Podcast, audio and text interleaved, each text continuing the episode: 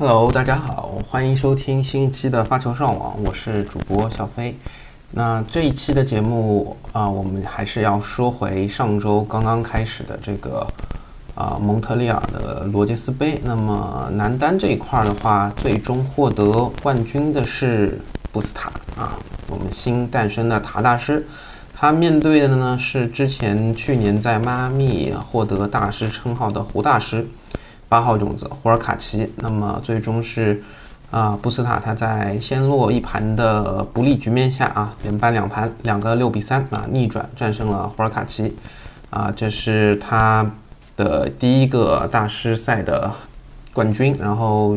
啊，当然布斯塔给人更多的印象是啊，他比较擅长打红土嘛，西班牙人。但是其实如果你注意去年奥运会，他也是在。三四名的决赛当中是击败了德约，包括他的一些澳网和美网的成绩也是能够进到八强、四强的，所以，嗯，他的硬地上的实力，我觉得还是会被一些人所低估吧。但是这一次的比赛，我觉得还是挺能够表现出布斯塔他的这种比较稳健，他的球路、他的调度还是啊属于中上的。那么这一次北美。啊，比较重要的第一站啊，热这那么这一次北美热身赛比较重要的第一站，布斯塔也是先拔头筹，然后他的这个晋级之路上面可以看到他是有击败啊鲁内、贝雷蒂尼啊、辛纳啊，还有像这个嗯击败了这个西西帕斯的德雷伯和埃文斯，最终决赛打赢了胡尔卡奇，这个含金量还是挺高的。那么，在我上次录制之前，其实啊之后的一天嘛，就是同一天，一号种子梅德韦杰夫，二号种子阿尔卡拉斯，三号种子西西帕斯都分别输球了。那梅总是输给了科耶高斯，啊，阿尔卡拉斯他是输给了保罗。那保罗这一站的发挥也还是不错的，他是最终进了这个十六强啊，他就是最终保罗是最终进了八强，然后惜败给了埃文斯。嗯，那这个。我当时看阿尔卡拉斯第一盘这个，呃，抢七赢了之后，我感觉保罗应该没什么机会了。没想到保罗的韧性还是让我有点刮目相看的。那西西帕斯的话，他也是，啊，两盘啊就输给了这个德雷伯。然后德雷伯的状态确实很好，因为西西帕斯的反手还是那个问题啊，就太软了。那么他的反手就感觉是让人家打这种制胜分的感觉。然后，嗯，然后梅总的话，我觉得。确实可能刚刚复出啊，他的状态调整的不如科耶高斯。那科耶高斯这一战的话，也是打进了八强，然后是面对胡尔卡奇啊。有第三盘的话，我觉得第一盘抢七赢了，第二盘抢七输了。那第三盘的话，感觉还是体力就是感觉到他有点不是很想打了。这个我觉得，因为他最近的参赛确实比较多，状态也很不错。那么美网的话，听说啊，这个科耶高斯的赔率也是上来了。这一战我觉得还是相对来说比较反常的，就是高排名的种子最后在这个八强里面的话，可能也就只有这个四号鲁德啊，八号霍尔卡奇和六号阿利亚西姆，然后阿利亚西姆和鲁德还是一个头碰头啊，最后是鲁德啊，还是在硬地上更有经验一些，我觉得。阿利亚西姆现在的状态也是挺迷的啊，这个 FAA 感觉也不是在硬地上也不是很有统治力啊。然后，嗯，胡大师的话，他第一盘给我的感觉就是已经快赢了，但是慢慢的他的这个势头，包括我觉得胡大师他的网前技术还是我觉得不是特别理想的，他的发球我觉得是在这个 T T 零这个级别的，就是非常。非常强势的一个发球啊，他的这个胡大师的发球是很强，但是他的一些一些这个接发，包括他往前处理球的一些手感，我觉得，嗯，这个看一下埃文斯啊，埃文斯虽然他的身高条件并不是很理想，但是他往前的一些处理，我觉得是非常合理，然后包括一些小球的变化，我觉得也是切削啊节奏这块的变化。那胡尔卡奇的话，他手感好的时候能放出很不错的小球，但是手感差的话，能够很明显的看出来他的这个变化还是不够丰富。那往前的话，又是一拦拦的不好，那很容易就是被被对方穿越。那这这场球其实布斯塔有很多类似于这样的一些啊穿越啊、斜线啊、上旋啊、拉拉上旋的穿越，包括说一些反反手的一些呃比较那种大的斜线的穿越，所以我觉得胡大师这一块可能需要再提高一下。呃，然后。啊，都再讲讲女单这一边啊。女单这一边的话，最终，呃，女单的决赛是在哈勒普和玛雅啊。玛雅因为之前也是跟张帅搭档过女双啊，然后他们呃也是最终是拿到了，嗯，是不是拿到了亚军啊？就是可能是那次张帅是比较累啊，然后嗯。这一战其实郑钦文他打的还是不错，他最终打到了八强，他也是在十六进八的时候对战这个呃东道主安德莱斯库啊，安胖这一战的发挥总体来说也是很不错的，战了战胜了科内特，也是赢下了刚刚拿到这个啊五百赛冠军的卡萨金娜，所以郑钦文我觉得这一战他在包括在第二轮他打败了这个贾巴尔。也是非常有说服力的一个表现吧。接下来的话呢，就是呃，然后郑钦文他跟安德莱斯库的比赛也是要打了三盘啊，然后是第一盘是郑钦文拿下，但第二盘啊，这个安胖拿回一局，最终郑钦文是第三盘六比二赢下来。那到八进四的时候，他面对的是这个卡普啊，卡普明显啊，就是郑钦文在。前一天的三小时的这个鏖战之后，感觉打这个卡普在第三盘就力就是他的这个经验啊，包括他的一些呃体力啊，就有点跟不上他的技术啊，就是没有办法完全的发挥出来。那卡普这块的经验还是更老道一点。虽然最终在进半决赛的时候呢输给了玛雅，但是我觉得卡普这一次呃回归还是挺强势的。然后佩古拉。他是在这个半决赛跟哈勒普这个对阵的时候，我当时都感觉看第一盘这个哈勒普没什么机会啊，然后佩勒佩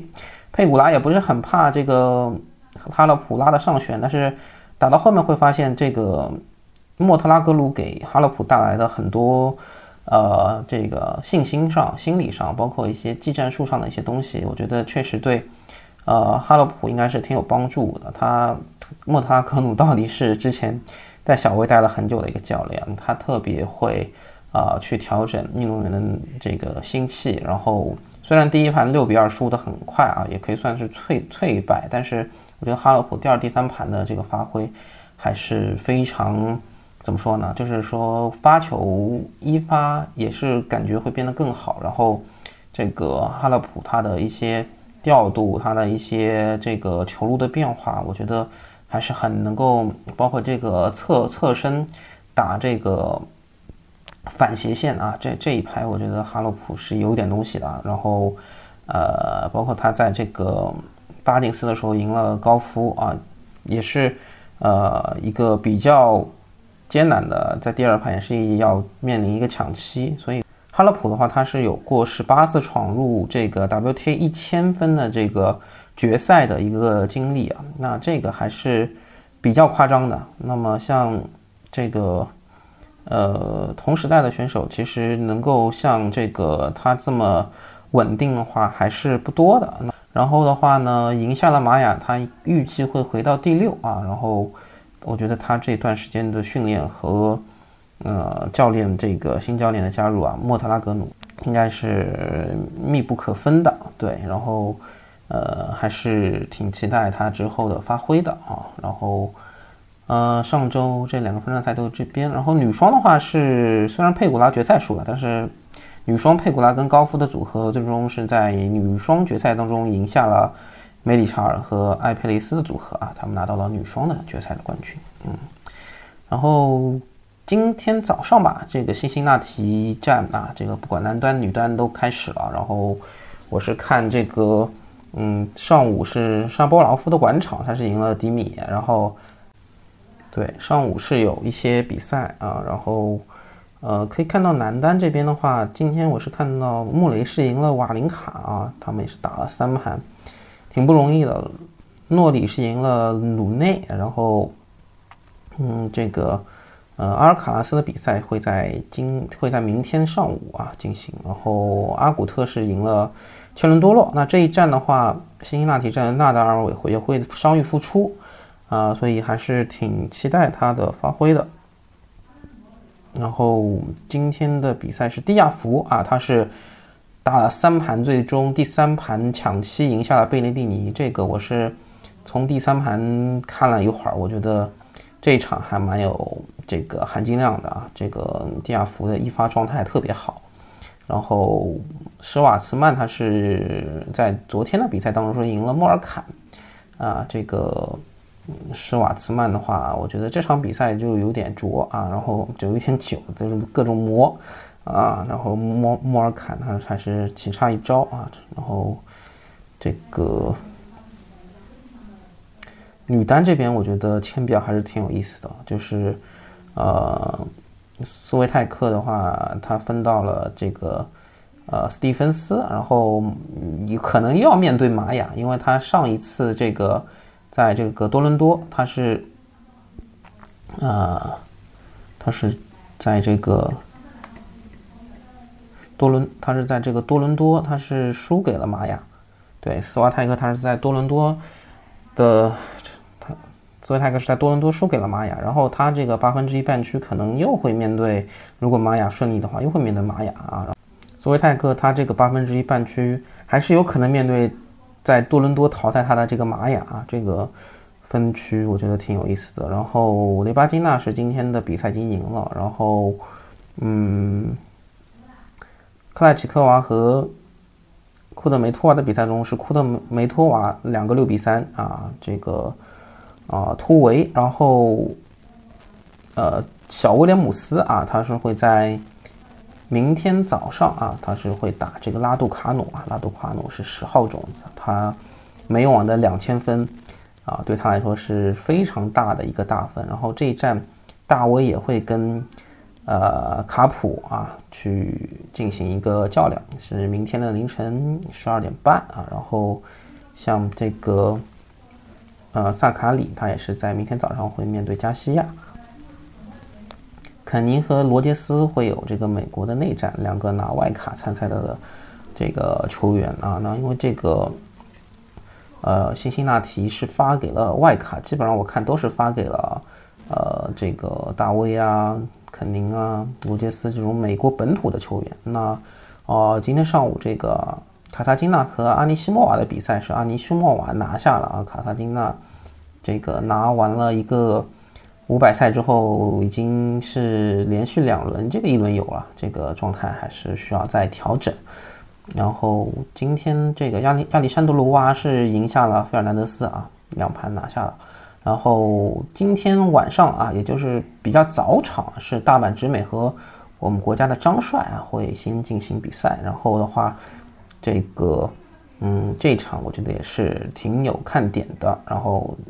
包括明天早上的这个。小威和拉杜卡努的这个较量，我觉得这一次的抽签还是挺有意思的。行，那今天的发球上网就到这儿。然后，其实大家在看北美热身赛的时候，都会有点憧憬八月底即将来到的美网。那这周的话，像商俊成啊、吴一丙呃和这个张之臻，他们应该会在挑战赛当中会有更多的一些。比赛和发挥，我们也可以更多的关注他们的一个比赛啊。然后这周就，然后这周的发球上网就到这儿，谢谢大家的收听。